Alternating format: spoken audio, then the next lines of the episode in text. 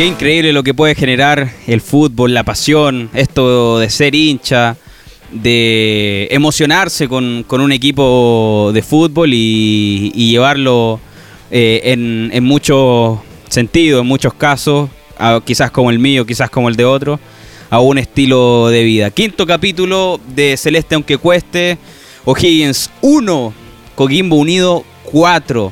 Fea derrota de O'Higgins de Rancagua nuevamente de local.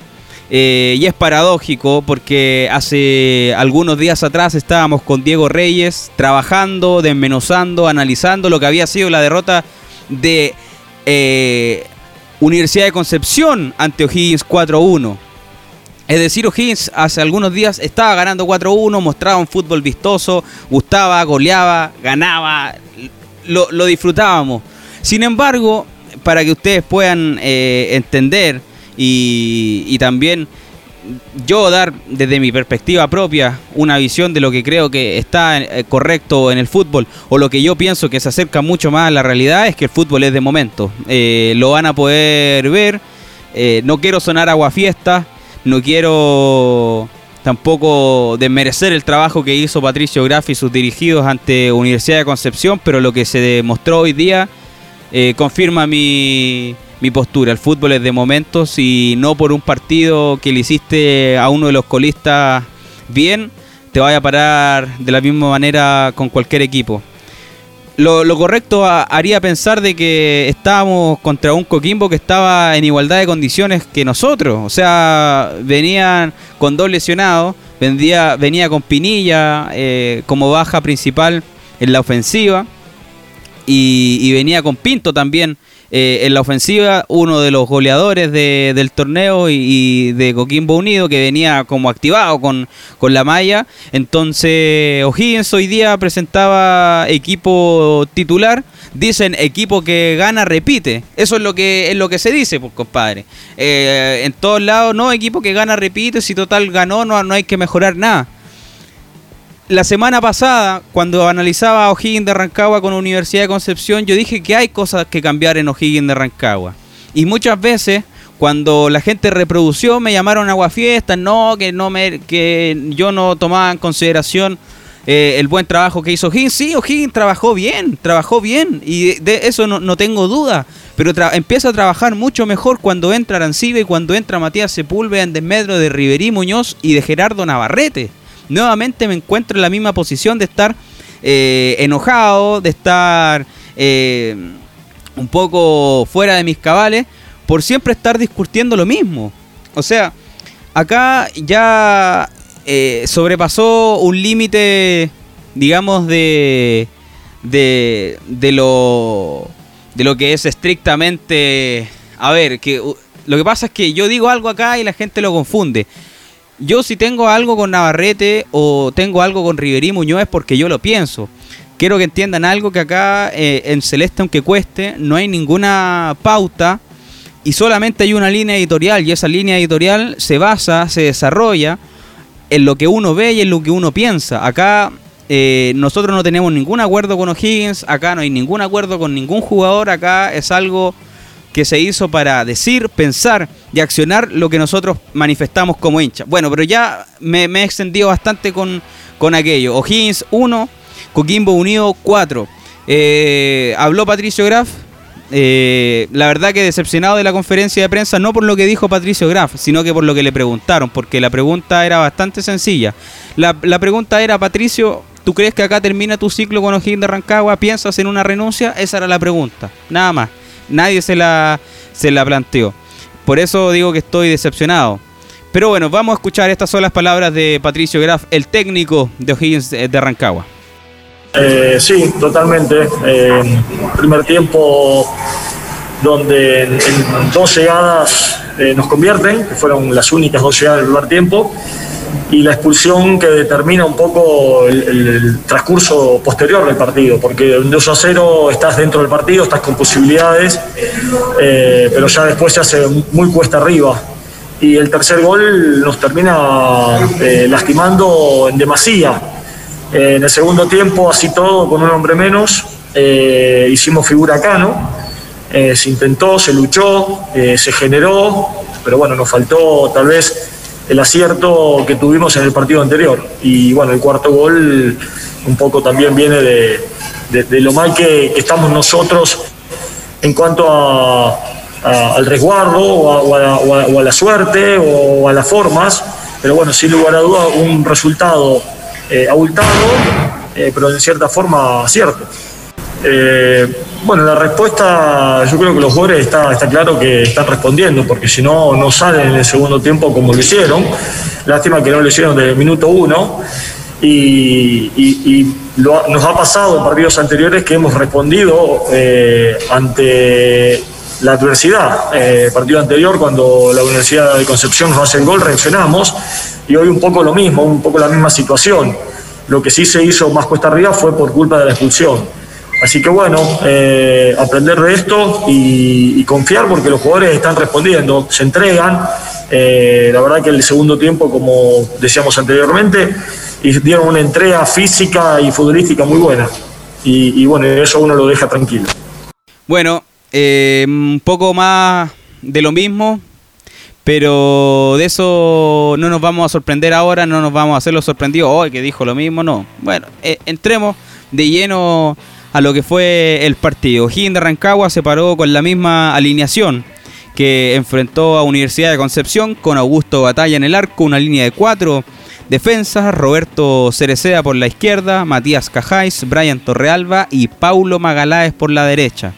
Una línea de 12 contenciones, Tomás Alarcón con Gerardo Navarrete, dejando como creación, como enganche y muchas veces con mucha libertad, y muy bien lo hace, al número 10 Ramón Fernández. Arriba cerraba la oncena de Graf, eh, Riverí Muñoz, que ya no dejemos de decirle Riverí Muñoz a José Luis Muñoz, porque Riverí, el original, nos va a demandar, compadre. José Luis Muñoz, Gustavo Gotti y Facundo Castro. Esa fue la alineación, la, alineación, bien digo, de O'Higgins de Rancagua para enfrentar a Coquimbo. ¿Cuáles fueron los eh, dirigidos de JJ Rivera? Eh, Matías Cano en el arco, línea de tres en el fondo, Juan Carlos Espinosa, Nicolás Berardo y Salas, un mediocampo pobladísimo con Manríquez, Pereira, Chank, Farfán y Ábrigo, dejando arriba a Diego Vallejos y a Ramírez. Lo de Coquimbo Unido eh, fue algo similar a un monólogo. Coquimbo Unido salió a la cancha se encontró desprevenido, se encontró desorientado, se encontró descolocado en los primeros pasajes del partido, me atrevo a decir en los siete o primeros ocho minutos. Y después comienza a hacer lo que quiere con O'Higgins. Eh, lo lleva a trazar sus líneas. O'Higgins deja de imprimir la intensidad que comenzó imprimiendo en los primeros minutos. Eh, Coquimbo Unido estaba con una línea de tres abajo en la cual tuvo muchas complicaciones para poder salir.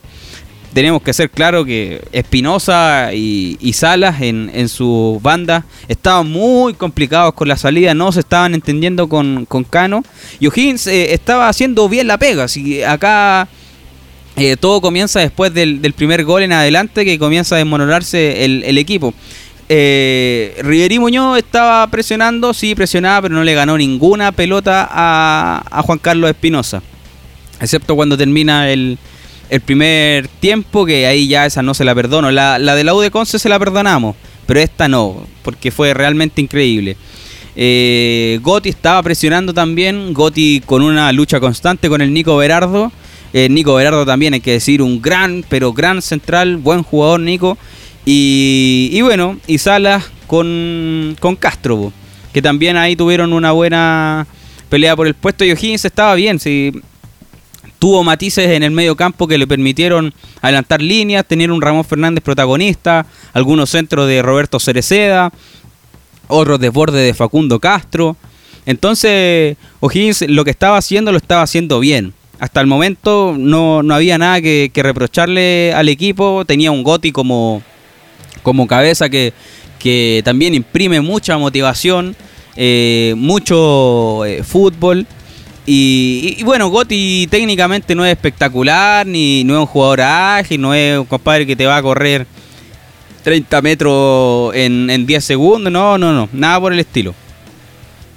Pero es un jugador que, imprime ganas, que imprime sacrificio y que imprime entrega. Hasta el momento estábamos bien, pues abajo no habíamos visto mayor acción, Magaláes estaba tranquilo, Torrealba un poco desalineado con Cajáis en la dupla de centrales, hay que reconocerlo, y un Roberto Cerecea que, estaba subiendo mucho, eh, ahí tenía un, un, espacio libre que le dejaba eh, Farfán y por ahí Manríquez. Farfán, ¿por qué le deja ese espacio libre? Porque Farfán estaba mucho más preocupado de atacar que de contener a Cereceda. Entonces esa pega se la dejó a, a, Manríquez, que actuó como un volante de contención, pero a la vez cortaba lo, de Cereceda por la banda derecha. Ustedes que están en sus casas, que están escuchando el podcast Grafiker en tres cuartos de cancha de, sector contrario, estaba eh, Manríquez y Farfán molestando constantemente a Cereceda y Cereceda hizo un gran cometido muy bien. Vamos a analizar y desmenuzar y desnudar y deconstruir una palabra que está tan de moda, eh, jugador por jugador. Eh, hasta el momento, como les digo, estaba bien. Ocurre y cae el primer gol de Coquimbo Unido con Farfán a los 25 minutos. Y el O'Higgins que habíamos visto en la primera eh, fracción del partido se comienza a desmoronar. Se cae atrás, eh, ya no veíamos a un Facundo Castro tan agresivo y tan frontal para, para poder atacar y para poder encarar al lateral izquierdo de Coquimbo. Ya Riverí Muñoz a los 25 minutos ya estaba hecho bolsa, compadre. Eh, bueno, eh, Gotti le llegaban mucho menos pelota y tuvo que retrasarse. Estaba prácticamente en tres cuartos de cancha, recibiendo balones que provenían desde la defensa para poder ahí armar un juego con, Ramón Fernández. Y, bueno, Alarcón como siempre, no lo he mencionado, pero es porque no tengo nada que decir de, Tomás Alarcón. Lo mismo que digo siempre, gracias Tomás Alarcón por haber nacido en la sexta región y gracias por haber tenido la, intención de irte a probar O'Higgins y gracias O'Higgins por, por, por aceptar al Arcón y, tenerlo en la inferior, un jugadorazo. Pero tiene de compañero a un compadre que simplemente no anda en O'Higgins. No anda en O'Higgins. No voy a criticar a Navarrete por lo que hizo en España, no voy a criticar a Navarrete por lo que hizo en Coquimbo, porque no va al caso. Y, la verdad que desconozco mucho el pasado de Navarrete porque hasta cuando llega acá O'Higgins yo ni sabía quién era Navarrete, le soy honesto. Pero a Navarrete le quema la pelota. Siempre digo lo, lo que me da rabia, lo que me da mucha rabia, es que aunque O'Higgins gane 4-1 como fue la semana pasada, siempre tengo algo que decir de Navarrete y no es algo contra Navarrete. Yo no tengo algo personal con Navarrete y yo no, no entro ni, ni inicio el partido pensando en que Navarrete va a jugar mal. Lo vuelvo a decir por primera, por segunda, por tercera vez, si es que escuchan este podcast por primera vez. Navarrete es un jugador más de O'Higgins y yo quiero que a Navarrete le vaya bien. Quiero que Navarrete se desempeñe de la mejor manera posible y ojalá que Navarrete esté a la altura del Tommy Arcono que pueda hacer más, porque va a, construir va a contribuir al equipo. Pero lamentablemente eso está muy lejano de ser realidad. Y de eso yo estoy consciente y de eso lo, consciente está yo creo que Patricio Graf y de eso están conscientes sus compañeros y de eso están conscientes los hinchas. Y, y no hay nada más que decir, porque les vuelvo a repetir, acá no hay ningún ninguna línea editorial ni nosotros estamos trabajando con, con O'Higgins en conjunto ni con ninguna marca. Y acá se dice lo que se piensa, lo que se ve, lo que se observa y lo que se acciona en, el terreno de juego, si esto es un podcast de fútbol. Eh, entonces, para mí, eh, Gerardo Navarrete hoy tocó fondo. Eh, ¿Qué te digo? fue realmente nefasto el partido que juega hoy día. Le conté dos pelotas que tuvo, las dos las erró en el pase, en la entrega a Riverí Muñoz también. Cuando tuvo la opción, no encaró y se encaraba, le ganaban.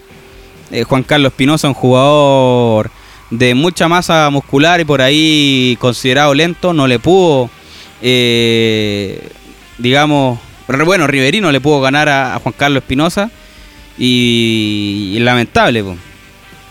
Eh, bueno, el primer tiempo fue un poco más de lo mismo, después llega Chunk con el segundo. Eh, el 2 a 0 ya nos hacía pronosticar como bueno, como dice Carlos Pinto ahí en Mea Culpa, ya nos hacía presagiar que venía un panorama magro, oscuro, dificultoso para O'Higgins.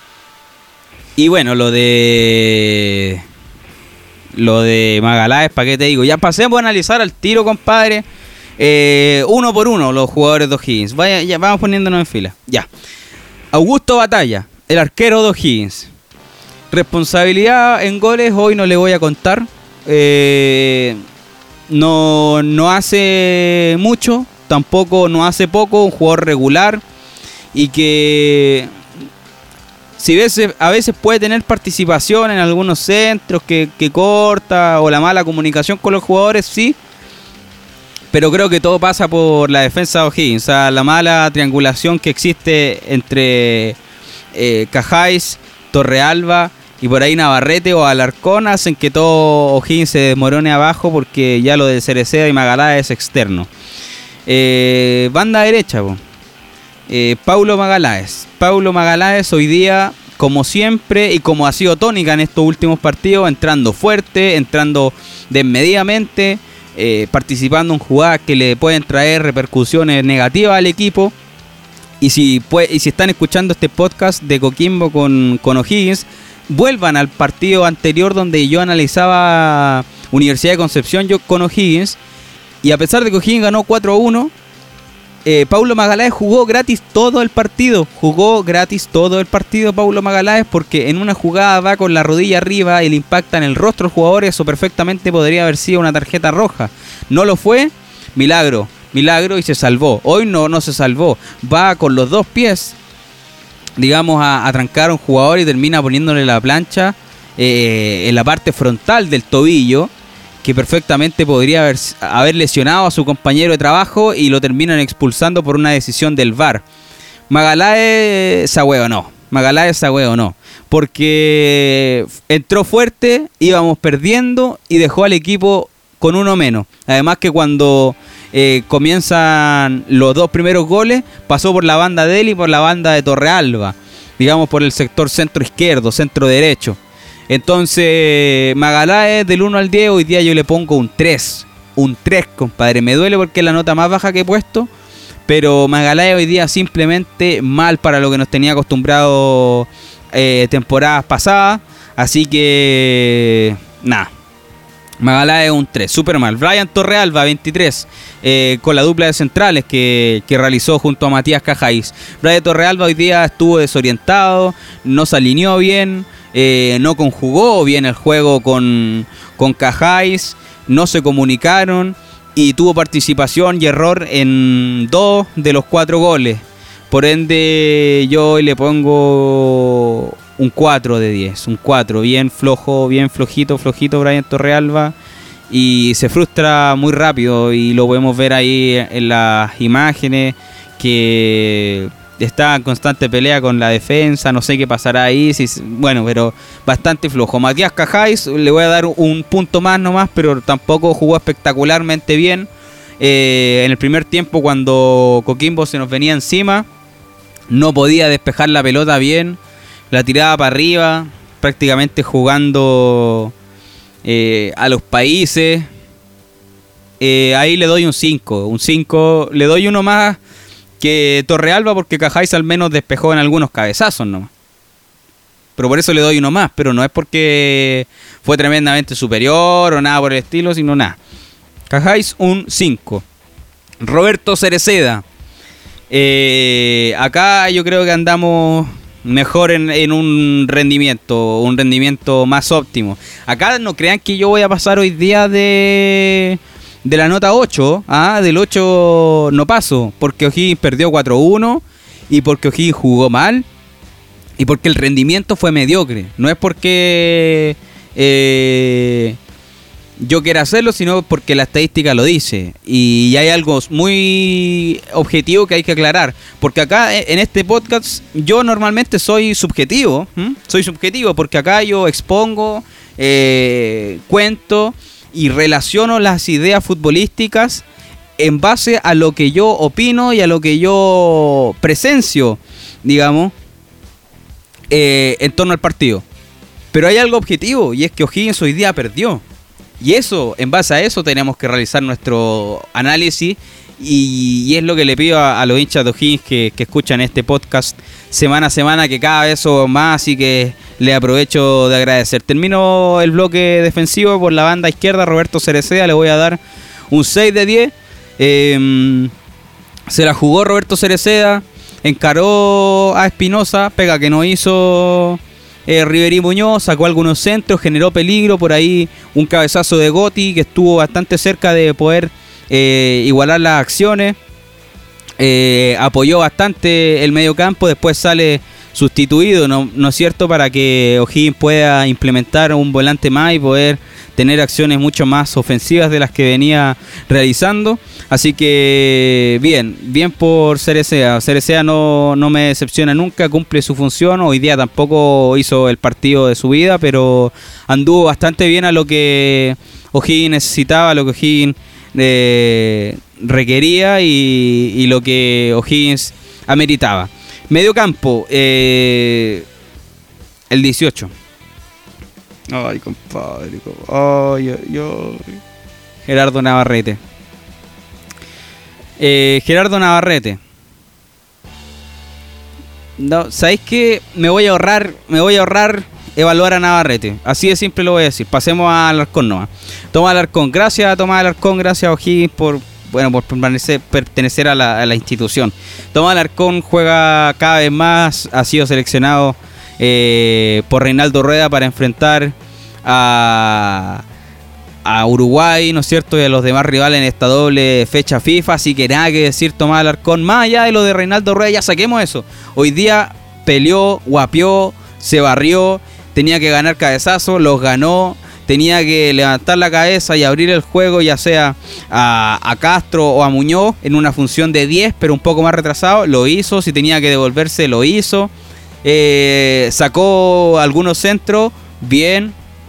Cambió de juego de forma efectiva, espectacular. Así que Alarcón yo creo que hoy va a ser eh, mi nota más alta dentro de este eh, O'Higgins. Así que un 8 de 10 para para Alarcón. Navarrete no, no me voy a ahorrar eso. Ramón Fernández al tiro, 7 de 10. similar a Alarcón, jugador muy activo se nota que al menos con Patricio Graf Ramón Fernández está teniendo la libertad de volver a hacer ese 10, ese enganche que dejó de ser con el Fantasma Figueroa, que dejó de ser con, con Milito, donde era más un 8, un jugador que se distribuía por todo el medio campo, preferencialmente por tres cuartos de cancha, y apoyaba mucho más a lo defensivo que a lo ofensivo. Eh, hoy Ramón Fernández está volviendo, el partido anterior anotó un gol de tiro libre, asistió al Arcón en el, en el gol y hoy también hace un cometido bastante interesante. Así que un 7 de 10 para, Ramón Fernández, nada que decir. Bueno, un jugador que sabemos que en su gran mayoría de actuaciones eh, presenta buenos partidos, pero que de repente también se le va la mano, pero es lo mínimo. Así que Ramón Fernández también 7 eh, de 10 y, bien. Eh, tridente ofensivo, pues pasemos a la delantera. En busca del gol, como decía Gerardo Herrera, un gran abrazo para Gerardo, que ahora es gerente de comunicaciones de Rangers de Talca. Saludos para, él, para Gerardo Herrera. José Luis Muñoz, Gustavo Gotti y Facundo Castro. Empecemos por la izquierda. José Luis Muñoz, nefasto, compadre. No sé por qué Patricio Graf sigue insistiendo con, con dos jugadores principalmente. Primero con Navarrete, que no hablé de Navarrete, y con José Luis Muñoz. Eh, no sé por qué sigue insistiendo con ese tipo de jugadores. Primero, Navarrete no le da funcionalidad al medio campo. Es un jugador que la pelota le quema en los pies, que siempre le anda entregando, no genera nunca ninguna jugada. Es como un eslabón más de la cadena, pero tampoco nunca se suelta del, proceso y genera algo diferente. Un jugador que no aporta nada y que en el CDF no sé si era humor o qué onda, dijeron que era un jugador polifuncional con muy buena pegada. No sé dónde vieron eso, mándenme los videos para informarme, pero eh, creo que ese comentario dista mucho de la realidad por parte del CDF. José Luis Muñoz estábamos analizando, no sé por qué insiste con él, si el jugador Francisco Arancibia el partido anterior contra la U de Conce entró a desequilibrar el partido, entró a finiquitarlo, demostró un gol, demostró sacarse cuatro o cinco jugadores desde mitad de cancha y después clavar un golazo al ángulo, imposible. Eso eh, no lo hace Riveri Muñoz eh, ni hace 10 años atrás. Entonces no entiendo realmente cuál fue el motivo para seguir insistiendo con Riverí y no con Arancibia. Si los cambios del día de hoy eran fáciles y eran simples. Para mí eran dos y después pensé que podrían ser tres. O'Higgins debería haber formado hoy día con Augusto Batalla, Magaláes, Acevedo, Cajáis, Cereceda, Alarcón, Castro, Navarret, bueno, no Castro, sí, eh, Alarcón, discúlpeme, ahí me meto las papeles, es Alarcón, Matías Sepúlveda, Fernández, Muñoz, Navarrete y Goti. Eh, Muñoz, Castro y Goti. Mete a Navarrete, compadre, que de verdad que estoy con una jaqueca, compadre. Porque, bueno, yo veo los partidos con, mi papá, analizamos con mi papá, somos de y la verdad que siempre terminamos discutiendo y peleando por lo mismo. Y eso la verdad que ya da rabia, compadre. Eh, Riverí Muñoz, le voy a dar un 3 de 10. Lo mismo que, que a Magalae porque día fue paupérrimo el desempeño que tuvo. Y cuando termina el primer tiempo, engancha a un defensa de Coquimbo. Matías Cano se tira al lado izquierdo, se tira su segundo palo. Y Riverí Muñoz tenía solo el arco y lo erra, compadre. Eso hasta yo lo hago que no soy un jugador profesional y que debo tener muchos kilos más que, que Riverí Muñoz. 3 eh, de 10 para Riverí Muñoz. Nada que decir, eh, mucho que desear. Y, ojalá que pueda salir de la oncena titular pronto y que ojalá le sirva para ponerse las pilas de verdad, compadre. Porque lo que ha estado mostrando acá en O'Higgins ha sido bastante, bastante pobre esta última temporada. Gustavo Gotti, eh, me saco el sombrero ante Gotti, eh, feliz porque hizo su primer gol en O'Higgins, eh, le hacía falta. en un momento determinado del partido, cuando se realiza la sustitución de Roberto Cerecea para implementar un agente ofensivo más, tuvimos la posibilidad de ver en ataque a Gustavo Gotti y a Roberto Gutiérrez juntos. Y díganme ustedes, los que escuchan este podcast, me lo pueden decir a través de mis redes sociales, arroba lucas.valenzuelafonta, en mi Facebook, Lucas Valenzuela o en mi Twitter, eh, arroba soy-guaso, ¿quién jugó mejor? Se están jugando los dos. Estaba jugando Gutiérrez y Gotti, y Gotti casi hace su segundo gol de chilena, compadre. O sea, Gotti es un jugador que no es espectacular en, técnica, pero con una mentalidad, un corazón, una garra, una pachorra, compadre, un esfuerzo, pero impresionante, que eso es lo que a mí me, me, gusta de los jugadores. Acá tenemos que, y voy a ser súper responsable de lo que voy a decir, yo como, eh, digamos, como analista, como comentarista, como aficionado del fútbol, no le puedo exigir rendimiento a un jugador Principalmente por dos cosas. Porque lo más probable es que yo esté peor físicamente que un jugador y que yo tenga menos capacidades futbolísticas que un jugador, pero sí lo que le debemos exigir y lo que creo que estoy en mi derecho de exigir son ganas, actitud, convicción, garra, pachorra y, todo lo que tenga que ver con, la mentalidad y el corazón. ¿Ah? Yo no le voy a exigir a, Navarrete que, que sea eh, el próximo Charles Arangre y nada por el estilo, pero por lo menos juega con actitud, compadre. Lo único que te pido es anda como caminando. No, no, compadre. Eh, acá se necesita actitud, actitud y eso Higgins. Esto no es la UDECONS, esto no es Coquimbo, no, no son equipos arrugones. Esta es una ciudad futbolizada y un equipo que, que debe marcar tendencia que no podemos estar en estas situaciones. Y si estamos en estas situaciones, lamentablemente, aguante O'Higgins, aguante el capo de provincia y vamos a seguir nomás porque acá yo soy de O'Higgins y no soy anti-Navarrete, no soy pro Goti, no soy pro Alarcón, yo soy de O'Higgins, de Rancagua y soy un hincha más. Así que ya, sigamos. Gustavo Gotti le voy a poner un 8 de 10 también. Espectacular Gotti por lo que pudo hacer. Eh, Independiente del mal desempeño del equipo en general. Y cerramos la oncena con Facundo Castro. Después vamos a analizar los que entraron, que fue Álvaro Acevedo, Matías Sepúlveda, Roberto Gutiérrez y Francisco Arancibia, que fueron cuatro los que ingresaron. De ellos uno salió con, eh, amarilla, que fue Matías Sepúlveda. Bueno, hubo un expulsado que ya hablamos de él, eh, Magaláes. y otro con amarilla dentro del terreno de juego que fue Cereceda. Así que terminamos con Facundo Castro, un Facundo Castro muy plano hoy, eh, no logró mostrar lo que venía mostrando en partidos anteriores, donde por ejemplo con Colo Colo se llevó a Ronald de la Fuente todo el partido, en partidos con la U de Conce también a los laterales izquierdos se los comía, eh, encaraba, guapeaba, desbordaba, sacaba centro y generaba un peligro increíble. Hoy día eso no fue factible, tenía a John Salas por la banda izquierda, jugador muy ágil de Coquimbo que le hizo prácticamente la vida imposible a Facundo Castro. Muy plano, le voy a poner un 5 de 10 eh, quizás con un regaloneo, porque puede ser incluso un 4 de 10. Pero también hubo actitud, así que eso yo lo, lo, califico de buena manera. Bueno, los que ingresaron, Álvaro Acevedo eh, ingresó en desmedro de Gerardo Navarrete. Porque Gerardo Navarrete terminó haciendo funciones eh, de lateral derecho, un invento pero absurdo.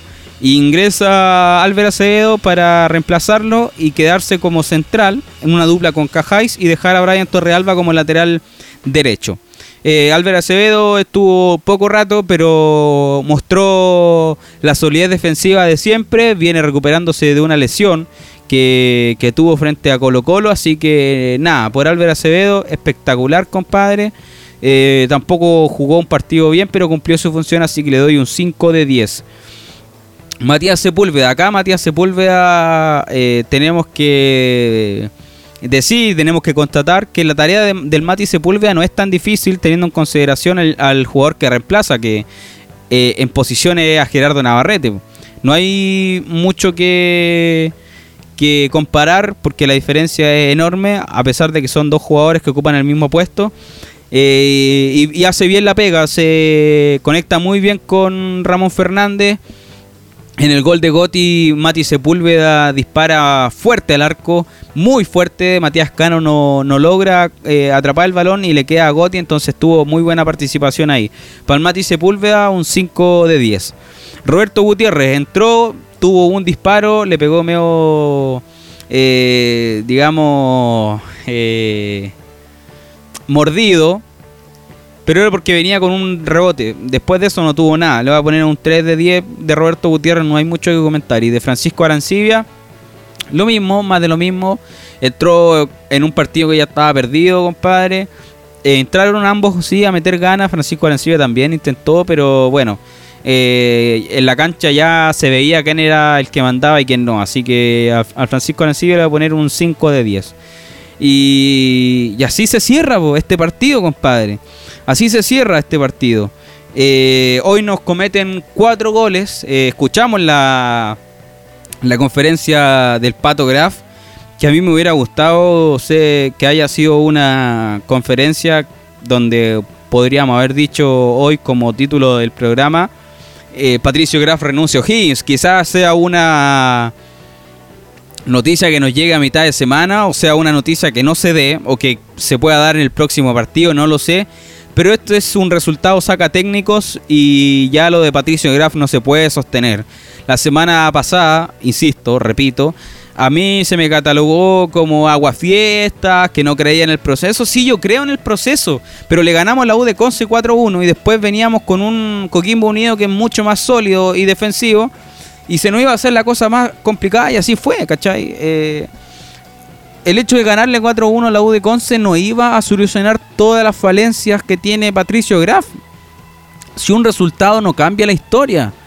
Sí le da una matiz distinta, que tuvimos un fin de semana más rico, nos estuvimos acordando de la victoria todo, toda la semana, nos tomamos no sé cuántas cervezas celebrando el 4-1 con el gol de Ramón, con el golazo de Arancibia, el segundo gol de Alarcón en el profesionalismo, el gol de Castro, etcétera, y lo pasamos bien, pero el hecho de ganarle a un equipo como el Aude Conce no va a cambiar la historia, no va a cambiar el, pensamiento, ni mucho menos el planteo sesgado que tiene Patricio Graf en este O'Higgins de Rancagua. Ya cerrando, amigos, hoy, bueno, hoy no estuvo conmigo eh, Diego Reyes lo pudieron notar. Eh, le mando un gran saludo al Diego. Abrazos, eh, compadre. Bueno, el Diego ya lleva haciendo un par de programas conmigo y ya debe entender lo, ofuscado y, lo enojado que estoy por lo que nos genera el fútbol. El, Diego es una persona muy futbolizada, así que debe estar pasando por lo mismo. No sé si pudo ver el partido porque